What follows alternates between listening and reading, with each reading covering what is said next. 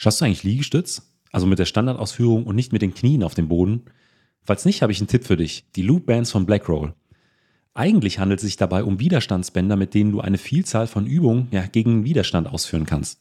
Bei Liegestütz unterstützen dich die Bänder aber, sodass du leichter aus der tiefen Position wieder nach oben kommst.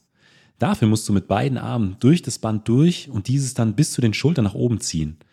Bei den Liegestützen liegt deine Brust dann quasi auf dem Band oder den Bändern auf und wird durch die Spannung wieder nach oben gedrückt.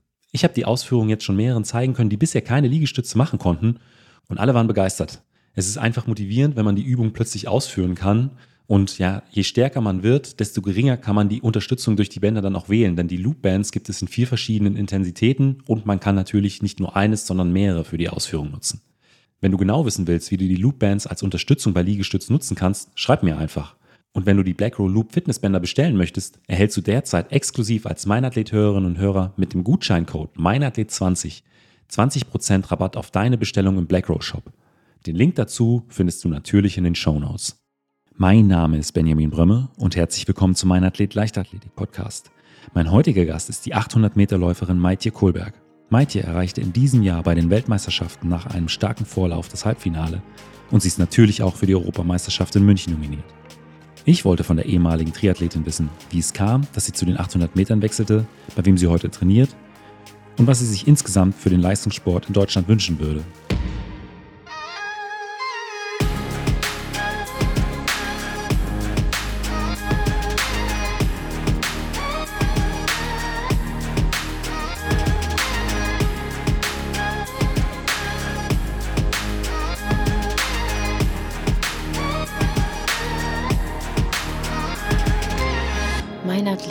Leichtathletik-Podcast aus Frankfurt am Main. Herzlich willkommen, Maitje. Dankeschön. Dankeschön für die Einladung. Ja, Maitje, wir nehmen ja das Interview nur wenige Tage nach der WM in Eugene auf. Ähm, das heißt, äh, du hast noch die ein oder andere Stunde Jetlag, glaube ich, in dir. Ähm, so meine Frage nach, ich glaube, so vier, fünf Tagen äh, wieder zurück in Deutschland. Ähm, wie, wie geht's dir mit dem Jetlag oder bist du schon wieder komplett äh, zeittechnisch in Mitteleuropa angekommen? Puh, ja, also ich habe auf jeden Fall gedacht, dass es einfacher wird, aber mir haben jetzt auch schon viele gesagt, dass äh, gerade die Reise zurück mit den neun Stunden, die mir dann wieder genommen werden, äh, auf jeden Fall härter sein wird und dementsprechend ist auch, ist auch so. Ich stehe noch, also ich bin jetzt seit zwei Tagen wieder zurück und äh, ich bin jeden Morgen um vier bzw. fünf Uhr wach und kann dann auch nicht mehr schlafen und dementsprechend wird es auch ganz schön zäh über den Tag. Aber ich hoffe, äh, dass sich das jetzt auch über die nächsten Tage lang dann auch bessert. dann bist du sonst wahrscheinlich nicht die Frühaufsteherin, die äh, ohne Wecker um 4 Uhr morgens den Tag einläutet. nee, 4 Uhr nicht. Aber sonst 7, 8 Uhr ist schon machbar. Okay. Ähm, aber wir haben ja eben äh, jetzt auch schon über äh, Eugene gesprochen. Ähm, das war ja auch deine erste WM, für die du dich qualifizieren konntest. Bist dann sofort auch ins Halbfinale vorgerückt und äh, hast am Ende insgesamt einen sehr, sehr starken 20. Platz in, in der Welt erreichen können. Jetzt mal rückblickend das Ganze für dich, äh, auch vor dem Hintergrund des ersten WM-Starts, wie war das in, in Kalifornien für dich? Ja, also es ging ja erstmal los mit dem Pre-Camp in Santa Barbara, was schon sehr, sehr, sehr cool war. Und genau, wie du schon gemeint hast, war mein erstes Mal bei den Großen mit dabei und dementsprechend war es auch allein schon das Pre-Camp äh, in Kalifornien sehr, sehr, sehr cool. Und äh, genau, dann kam die Anreise nach Eugene und ähm, der Wettkampf und ja, war einfach ein mega Erlebnis und ich bin auch sehr happy mit meiner Leistung. Klar wäre ich gern ein bisschen schneller gelaufen, aber gerade bei den 800 Meter kann vieles auch so taktisch äh, zu Ende gehen und ähm, genau mit meinem 20. Platz bin ich trotzdem happy. Ja. Du hast das Pre-Camp angesprochen. Was war für dich da so besonders? Ja, also es war auf jeden Fall meine erste äh, Amerika-Reise. Ähm, allein schon dieser Vibe, dieser kalifornische Vibe, es war ja auch direkt am Strand, war schon echt äh, sehr, sehr nice. Und auch allgemein im Team war eine sehr, sehr coole Stimmung. Wetter war gut und Training lief auch gut und dementsprechend, ähm, ja, all in all, super Erlebnis. Ich könnte mir auch vorstellen, gerade wenn du sagst, das erste Mal bei den äh, Großen mit am Start äh, zu sein, äh, dass es dann halt auch für den Kopf im ersten Augenblick gar nicht so einfach ist, da die Nerven zu bewahren, cool zu bleiben, äh, gerade in einem Vorlauf, wenn man dann das erste Mal wirklich, ja, wenn es das erste Mal wirklich ernst wird bei einer Weltmeisterschaft, ähm, Hast du da irgendwelche äh, ähm, Routinen? Arbeitest du mit einer Mentaltrainerin oder einer Sportpsychologin zusammen? Oder ähm, gab es andere Gründe dafür, dass du da ja trotz der neuen großen Herausforderungen so cool bleiben konntest? Ja, also ich habe auf jeden Fall ein super Team um mich herum. Ich habe äh, tatsächlich einen, arbeite mit einem Sportpsychologen hier am USP äh, in Köln, äh, der mir da auf jeden Fall schon weitergeholfen hat, auch durch die ganze Saison so zu kommen, dass man mental fit ist. Und ja, also ich habe auch ein sehr, sehr gutes Verhältnis zu meinem Trainer Leo und auch zu meinem Bundestrainer, dem Andi Knauer. Und ähm, ja, wenn man auch da mit seinen Teamkollegen, zum Beispiel mit der Fischi, also Christina Hering, unterwegs ist, die auch schon sehr, sehr erfahren ist international. Die kann man da auch ein bisschen so Smuffensausen nehmen. und, äh, genau. Also ähm, da konnte ich auf jeden Fall auch viel lernen und ähm, dementsprechend auch gut in die Meisterschaft reingehen. Ja. ja, Christina ist ja auch mit ins Halbfinale äh, gekommen. Äh, ihr habt einen gemeinsamen Instagram-Post auch da online gestellt. Also ähm, äh, da könnte ich mir auch vorstellen, dass das einen äh, in so einer Situation auch auch pusht oder vielleicht auch, du hast gesagt, Christina ist ja auch sehr erfahren, dass man vielleicht auch äh, da von seiner Teamkameradin oder auch von anderen Teamkameraden so ein Stück weit was von diesem Vibe mitnehmen kann, dass es da vielleicht auch ein Stück weit besser läuft. Ja, mega, vor allem, weil ich halt mit Fischi auch schon die ganze Saison immer unterwegs war. Wir waren wirklich in drei, vier verschiedenen Trainingslagern immer über zwei, drei Wochen zusammen und haben uns halt super verstanden und super zusammen trainiert. Und wenn man dann auch zusammen ins äh, Halbfinale kommt, dann freut man sich auch für, die, für, die, für den anderen auf jeden Fall noch umso mehr. Und wie war die WM so insgesamt aus deiner Sicht? Es gab ja hier und da die äh, Stimmen, das weiß ich nicht, das Stadion sei zu klein oder, oder was weiß ich. Aber ähm, so aus meiner Sicht, die aus Deutschland, äh, Eugene, Oregon ist ja auch eine Leichtathletik-Hochburg ähm, und mit auch einem sehr, sehr erfahrenen äh, Leichtathletik-Publikum. Also äh, hat sich das äh, vor Ort auch so dargestellt? Ja, also ich hatte den Eindruck, vor allem, wir konnten dann auch in den Nachmittagssessions mal zugucken kommen nach meinen. Also nach, nachdem ich dann fertig war, hatte ich ja dann noch ein paar Tage Zeit. Und ich fand die Stimmung echt mega. Also die Amerikaner konnten auf jeden Fall gut anfeuern. Und ähm, ja, ist auch beeindruckend, dann als Zuschauer zu sehen, was die Leute da auf die Bahn bringen. Und also ich war auf jeden Fall auch dann nachher als Zuschauer echt begeistert und konnte da auch echt cool mitfiebern. Ja ich glaube, in ein paar Wochen in München wird die Stimmung äh, mindestens genauso gut sein äh, bei den Europameisterschaften. Konntest du dir jetzt rückblickend vielleicht auch so ein Stück weit was für äh, München 22 mitnehmen? Vielleicht mit Sicherheit äh, ein Stück weit Selbstbewusstsein, äh, taktische Geschichten oder vielleicht noch anderes? Ja, auf jeden Fall. Also ich habe auf jeden Fall sehr viel Erfahrung sammeln können, gerade in so einem internationalen Rennen, wo die Weltelite läuft, da äh, geht es auf jeden Fall taktisch gut einher. Ähm, und ich hoffe mal, dass, es das, dass ich das dann auch anwenden kann bei den Euro Europameisterschaften, wo ich zu ich jetzt erstmal auch noch nominiert werden muss. Also die Norm habe ich ja nicht. Aber ich hoffe, dass es jetzt auf jeden Fall übers Ranking klappt. Ähm, aber da ist auf jeden Fall auch das Ziel, dass äh, das, also das Mindestziel ist auf jeden Fall das Halbfinale und ähm, mal sehen, was das noch so geben kann. Du hast die Taktik äh, jetzt angesprochen in, in, diesem internationalen Feld. Gab es da irgendwas, äh, was dich irgendwie besonders beeindruckt hat? Ja, also äh, gerade bei den 800 Metern finde ich sehr, sehr, sehr beeindruckend, dass da Mädels wirklich eine 57 äh, auf den ersten 400 Meter angehen und dann das Ding locker ins Ziel äh, rollen und ähm, da wirklich dann auch noch unter zwei Minuten bleiben.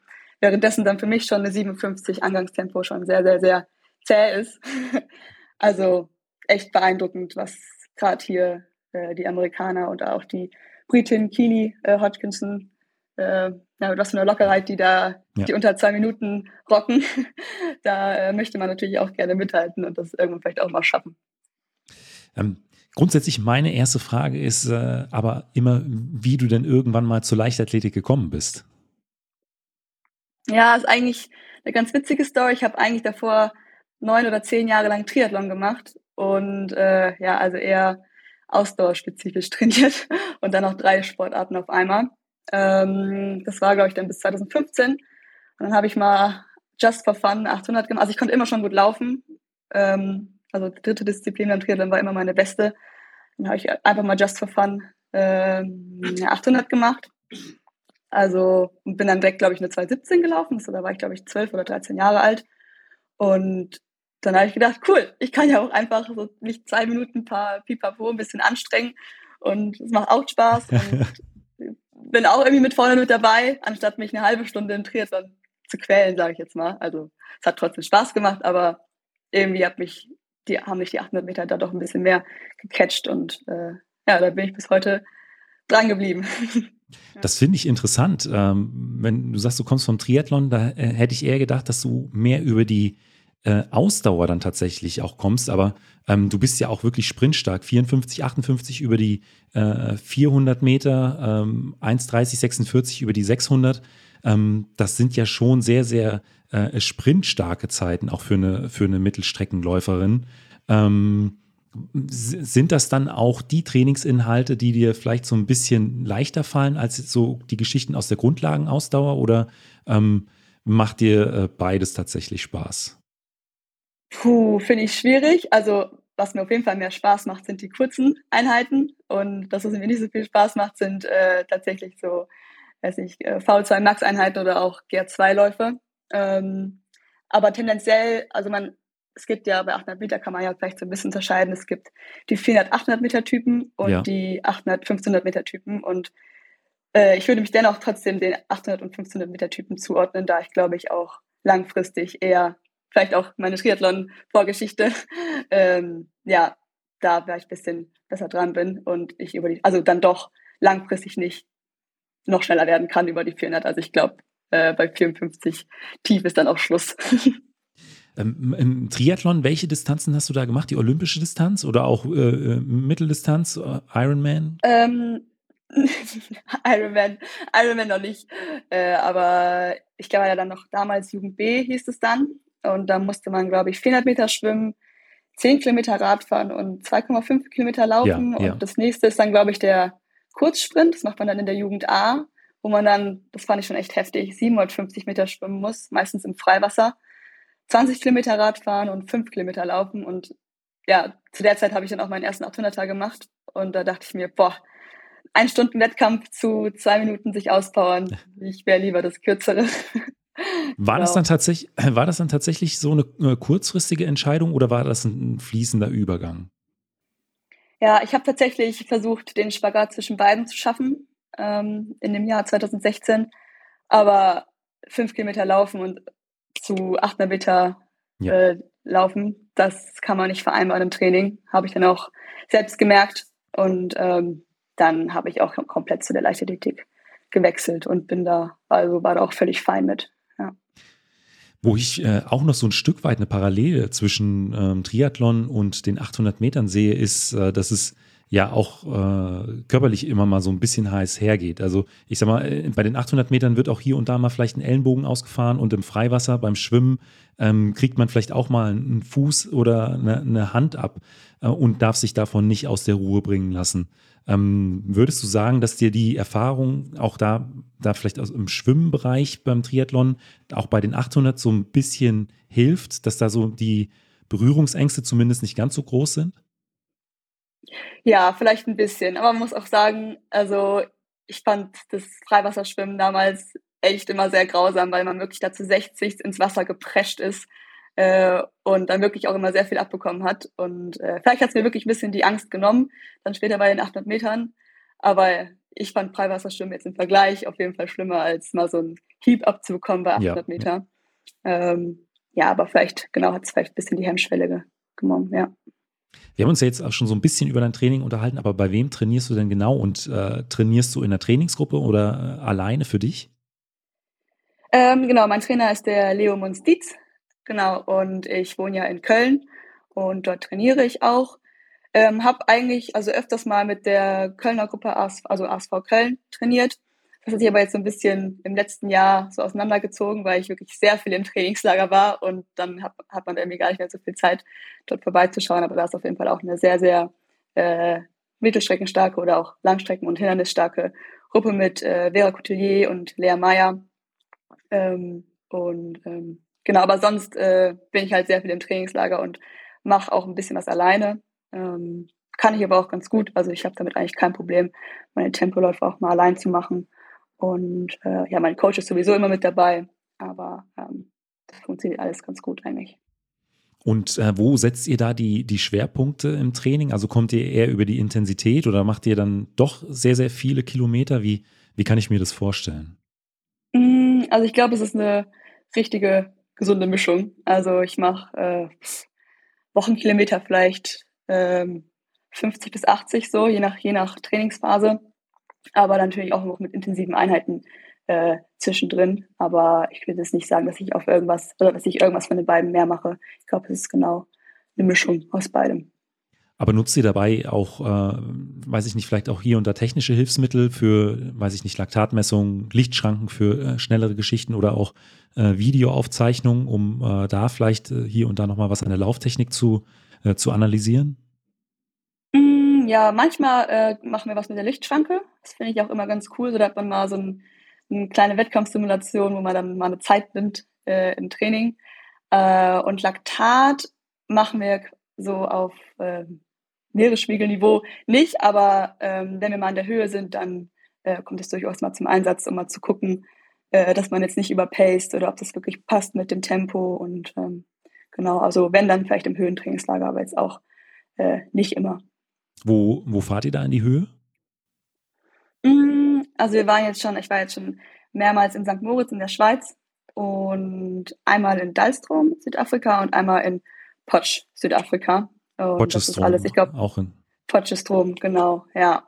Und das ist, glaube ich, 1,3 oder 1,4 äh, hoch. Dalstrom war bis jetzt das höchste. Ich glaube, das ist sogar 2,4 auch. Ähm, das merkt man dann schon. Aber ich bin der Meinung, dass man als 800 Meter Läuferin oder als Mittelstreckenläuferin ähm, nicht die höchste Höhe braucht. Also ich glaube nicht, dass, ich, dass mich jetzt ein Kenia-Trainingslager allzu viel weiterbringen würde als ähm, Potsch oder genau oder St. Moritz. Wie viele Wochen im Jahr äh, bist du dann in der Höhe? Du hast eben schon angesprochen, dass du sehr, sehr viel im Trainingslager bist. ja, also ich war, das habe jetzt, glaube ich, dieses Jahr ähm, zwei Höhentrainingslager gehabt, genau einmal Potchefstroom und St. Moritz, jeweils ähm, zwei beziehungsweise drei Wochen. Dann war ich auch noch zwei Wochen in, äh, in Montegordo in Portugal und dann noch eine Woche in Herxheim. äh, ist jetzt vielleicht den Leuten ein bisschen mehr ein Begriff, da ist jetzt das äh, neue Höhenhaus äh, hingebaut worden. Ähm, als ich da war, gab es das noch nicht, aber äh, war auf jeden Fall schon quasi in der Produktion. Und ähm, genau, eigentlich mal ganz cool. Also es ist in der Pfalz für die, die nicht wissen, wo Herxheim ist. Und ähm, ja, süßer kleiner Ort und da kann man eigentlich auch super trainieren. Und es ist auch endlich mal nicht ein elf Stunden Flug hin, sondern vielleicht ja. zwei Stunden mit dem Auto und da kann man dann auch äh, super trainieren. Genau. Würdest du das auch äh, für Trainingslager favorisieren oder gibt es da einen anderen Ort, äh, an den du äh, dann doch als, äh, ja, zu dem du dann doch am liebsten fliegen würdest? ja, ich bin schon ein Fan von der Wärme und äh, ich fand jetzt Potschestrom schon von den Bedingungen her sehr, sehr, sehr schön. Also da würde ich jederzeit wieder hinfliegen. Aber gerade, also ich studiere nebenbei noch, ähm, wenn es dann mal vielleicht so, ist, dass ich zeitlich wirklich so eingeschränkt bin, dann hätte ich auch kein Problem damit, mal für ein, zwei Wochen nach Herxheim zu fahren ähm, und da zu trainieren, weil die äh, Begebenheiten sind halt wirklich auch super und äh, genau, ja. Aber ich muss sagen, mein Favorit war auch immer Potchefstroom, ganz einfach vor dem Hintergrund. Man ist aus dem deutschen Winter in den südafrikanischen Sommer geflogen, über Nacht. Es gab keine Zeitverschiebung, man hatte keinen Jetlag.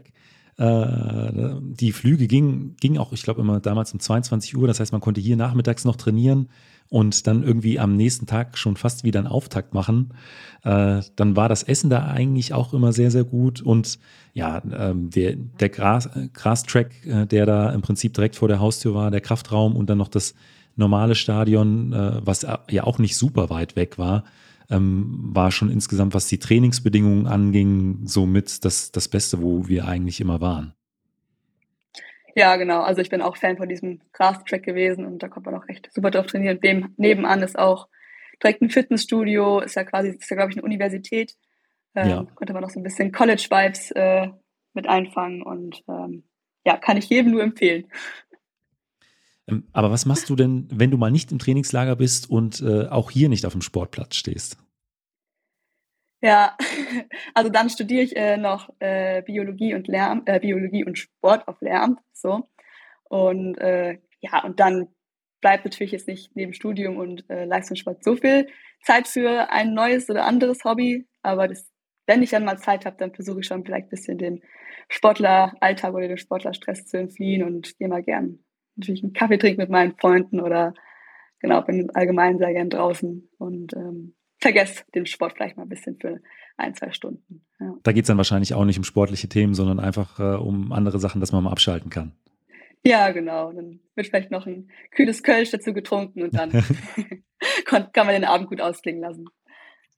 Aber so äh, als ehemalige Triathletin äh, im, im Aufbau, setz, äh, im Trainingsaufbau, setzt du dich da manchmal schon nochmal auf die Rolle aufs Rad oder ähm, schwimmst hier und da nochmal? Oder ist das momentan in deinem Sportlerinnenleben gar nicht mehr so äh, denkbar?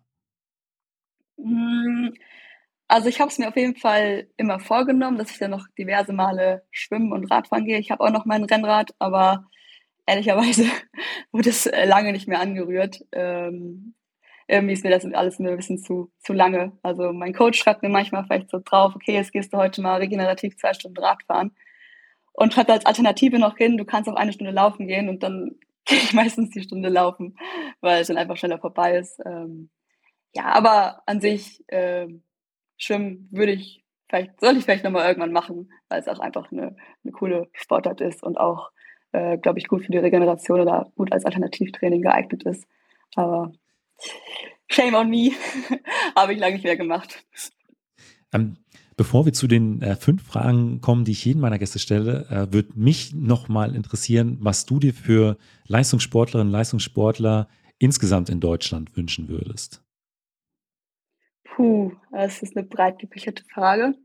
Mm, also was für mich immer, oder was für mich wichtige Werte sind, ist auf jeden Fall Fairness und Gleichberechtigung und ähm, ja, ich finde, Gleichberechtigung ist äh, nicht wirklich gegeben im, im deutschen Fördersystem, ähm, im deutschen Sportfördersystem. Dass da zum Beispiel auch mal die zweite Reihe irgendwie ein bisschen mehr Aufmerksamkeit, äh, Aufmerksamkeit bekommt, ohne die ja wirklich äh, die erste Reihe auch gar nicht geben würde. Ähm, ja, mit den Kadernormen, Kadernominierungen äh, bin ich auch manchmal nicht so d'accord. Aber ähm, ja, da würde ich mir auf jeden Fall wünschen, dass da noch mal ein bisschen daran gearbeitet wird, dass ähm, ja auch die Sportlerinnen gerade aus der zweiten Reihe ein bisschen mehr Gleichberechtigung erfahren können. Ja. Ist auch so ein Stück weit das, was äh, Gina Lückenkämper diese Woche angesprochen hatte, dass äh, im Prinzip, wenn man ein gewisses Niveau erreicht hat, äh, dann dafür belohnt wird, aber äh, dass, wenn, wenn man noch nicht diese Zeiten läuft oder die Weiten wirft, ähm, von, einem, von der Sportförderung äh, noch nicht viel zu sehen ist. Ja, ja, genau. Also Dina hatte wirklich äh, ein sehr, sehr gutes Zitat gebracht. Ähm, war ja, glaube ich, auch im Rückblick auf die Leistungen der WM bezogen, ähm, weil da gab es ja auch äh, diverse Kritik äh, zu den deutschen äh, Leistungen. Äh, finde ich auch äh, sehr, sehr schwierig und ich finde es sehr gut, dass sie das so angesprochen hat. Ja. Weil es ist nun mal so in Deutschland, dass man als Sportler nicht davon leben kann im Nachhinein. Klar, währenddessen ähm, kann es funktionieren, wenn man äh, eine gewisse Leistung erreicht hat. Aber ähm, wenn ich 40 bin, äh, profitiere ich nicht mehr von meiner, äh, von meiner 800 Meter Zeit in den 20ern. Deswegen ähm, studiere ich halt jetzt äh, Lehramt und äh, werde dann Lehrerin. Das ist vielleicht in anderen äh, Ländern wie in Amerika oder so anders, äh, wo die Leute Vollprofis sind. Und ähm, ja, vielleicht zeigt sich das dementsprechend auch in den Leistungen. Und ich finde, dann trotzdem Chapeau an alle Sportler, die bei der WM trotzdem performt haben, obwohl sie halt nebenbei noch studieren oder arbeiten Absolut. oder äh, sonstiges machen. Ja. Absolut. Genau. Ja. Dann kommen wir jetzt äh, zu meinen obligatorischen fünf Fragen. Und da ist die erste immer, was war bisher dein schönster Wettkampf? Also unabhängig vielleicht auch von, vom Ergebnis, sondern äh, der, an dem die schönsten Emotionen hängen. Also ich muss sagen, dass die WM jetzt tatsächlich wirklich mit vorne mit dabei ist. Also allein schon von der Atmosphäre und auch das Gefühl, dass ich dann gepackt habe, wirklich mit dem Semifinale. Ähm, aber tatsächlich mein emotionalstes Rennen war, wo ich meine Sub 2 erreicht habe, ähm, letztes Jahr in Ninove, ähm, wo ich meine Bestzeit von 1,59 gelaufen bin. Und das war wirklich, also glaube, ich habe noch nie geweint nach einem Rennen und da habe ich auf jeden Fall zum ersten Mal geweint. Und ich bin mir auch ziemlich sicher, dass selbst mein Trainer fast, äh, dem fast eine Träne rausgedrückt ist. Äh, also das war wirklich schon, ähm, ja, mein schönstes Rennen auf jeden Fall. Ja. Gab es da so oder gibt es da so einen Moment, der sich wirklich eingebrannt hat? Also die, äh, als du die Zeit auf dem Display gesehen hast oder schon irgendwie während des Laufs, als du gemerkt hast, okay, krass, das wird jetzt eine richtig schnelle Zeit?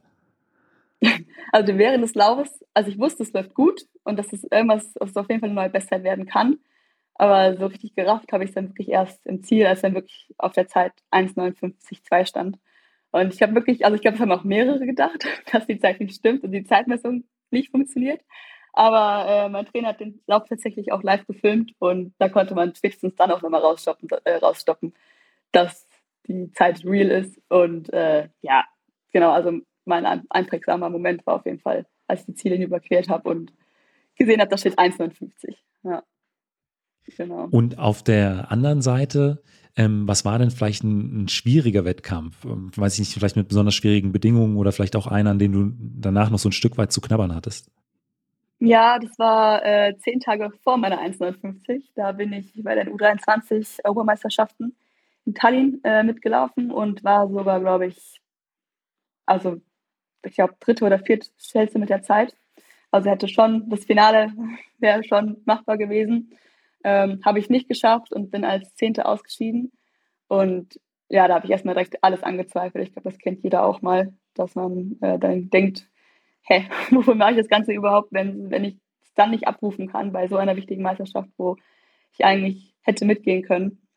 Ja, da hatte ich auf jeden Fall, da habe ich, glaube ich, erstmal zwei, drei, vier Tage nicht trainiert und äh, mich ein bisschen abgelenkt. Und ja, ich glaube, genau das war dann das Richtige für äh, dann die Nove, wo ich dann die 1,50 gelaufen bin. Dass man einfach nochmal davor ein bisschen Lockerheit reinbringt, ein bisschen genau dem Sport entfliehen kann und äh, dann performt, weil man im Kopf wieder ein bisschen freier ist. In der Zeit war das Beste, äh, dann einfach den Kopf frei zu kriegen und äh, sich dann neu zu fokussieren. Und äh, kurze Zeit später äh, bist du ja dann auch äh, persönliche Bestzeit gelaufen mit einer unglaublich starken Zeit. Ähm, aber dann nochmal kurz rückblickend äh, zum, zum Training jetzt insgesamt? Was sind denn so Trainingsinhalte, auf die du dich ganz besonders freust, wo vielleicht auch so im Training so ein bisschen Wettkampffeeling aufkommt? Hm, ja, das sind auf jeden Fall diese kurzen, schnellen, sehr, sehr laktazinen Tempoeinheiten, die man wirklich so ganz, ganz kurz vorm Rennen macht. Das sind dann, weiß nicht, sowas wie 3x400 oder jetzt haben wir auch äh, in St. Moritz kurz vor der Deutschen Meisterschaften mal eine 200, 600 und eine 300 gemacht und ähm, alles dann halt wirklich in Race Pace oder schneller. Und natürlich, wenn man dann äh, zusammen, also ich war dann mit der, mit der Fischi, habe ich das zusammen gemacht, äh, wenn man dann zusammen da auf, der Track, auf dem Track steht und das auch im Bahnen startet, wie beim 800 Meter Rennen und dann gegeneinander da oder mit, halt miteinander sich gegenseitig pusht, ähm, dann kommt auf jeden Fall schon Race-Feeling auf und dann ist die Vorfreude auf jeden Fall noch größer auf ähm, die Wettkämpfe, die dann kommen. Wenn's, wenn die Tempoeinheit dann auch gut war und man sich wirklich auch wenn man im Ziel liegt und äh, vor Laktat nicht mehr aufstehen kann. Ja. Ähm, habt ihr da Laktat genommen? Wie hoch äh, gehen da die Werte? Wie viel Millimol? Mm, also wir haben es nicht genommen, aber ich lag auf jeden Fall bestimmt 20, 30 Minuten auf dem Boden und ich denke mal, dass es dann schon Richtung 19 oder 20 Millimol ja. geht. Also ich glaube, das ist auch meine Grenze. Bis jetzt habe ich es noch nicht höher geschafft, aber ich denke mal, in die Richtung wird es gehen. Wenn man sich dann auch schon so angetrunken fühlt. Ja, genau. Dass man halt auch einfach nicht mehr aufstehen kann. Ja. ja Und auf der, auf der anderen Seite, was sind so Trainingsinhalte, von denen du weißt, okay, die sind auch wichtig, vielleicht für die Verletzungsprophylaxe oder für den Aufbau von äh, der Grundlage, aber wenn du könntest, äh, würdest du sie streichen? So ein Hasstraining? Ja, habe ich ja vorhin, habe ich ja vorhin schon so ein bisschen angedeutet. Also gerade wenn es so in diesen GA2-Bereich geht oder äh, genau VO2 Max, das sind zum Beispiel Einheiten wie sechs Kilometer Tempo-Dauerlauf in 330er Pace oder genau sechs bis acht Kilometer oder so. Ich glaube, wir haben auch mal in Potchestrom eine Einheit gemacht, die war, ich glaube, es waren 15 mal 400. Das war schon auch sehr zäh, also so 15 lange, mal 400. 15 mal 400. Klar, das ist dann jetzt nicht, nicht Race Pace, aber es ist halt einfach dann ähm, genau für die Grundlagenausdauer ja. und das wichtige Einheiten. Und gerade auch, weil ich äh, vielleicht auch irgendwann mal eine, eine schnelle 1500 laufen will, dann sind solche Einheiten natürlich auch sehr wichtig. Und äh, ja, aber die will ich gerne von meinem Trainingsplan streichen, wenn es geht würde. Aber ich weiß, es ist äh, trotzdem wichtig. Ja. Und auch äh, 15 mal 400 sind irgendwann vorbei. Richtig. ja. Dann kommen wir jetzt zur letzten Frage und die ist immer, was würdest du jüngeren Athletinnen, Athleten oder vielleicht auch deinem jüngeren Ich mit auf den Weg geben wollen? oh, vor allem gerade den jüngeren Athleten, also wenn ich so an mein, meine U20 und U18-Zeit zurückdenke, dann auf jeden Fall, dass Spaß das Wichtigste ist. Also ich, auch, das ist eigentlich auch noch mein Motto heute. Ich habe mir geschworen, sobald ich keinen Spaß mehr an diesem Sport habe, dann lasse ich es. Äh, und das würde ich auch der Jugend äh, empfehlen und sich einfach wirklich nicht so viel Druck machen. Ähm, ja, weil gerade einfach U18, U20 einfach noch so Orientierungsphasen sind und ähm, ja, dass man vielleicht auch noch nicht den Fokus allzu sehr oder 100% auf den Sport haben sollte und mal vielleicht doch ein bisschen noch, weiß nicht, was mit, viel mit seinen Freunden machen sollte und äh, genau, sich nicht zu sehr verzerrt, verzehren sollte für den Sport. Ähm, genau, dass man dann auch noch, wenn es dann Richtung U23 und Erwachsene geht, dass man auch frisch im Kopf ist und äh, sich noch weiter steigern kann und äh, die Lockerheit hat. Ja. Maitje, vielen Dank für deine Zeit. Danke. Ciao. Falls dir die Folge gefallen hat, gib mir doch einfach eine Bewertung bei Spotify oder Apple Podcast. Außerdem freue ich mich sehr über dein Feedback per E-Mail oder auch auf Instagram. Vielen Dank und bis zum nächsten Mal.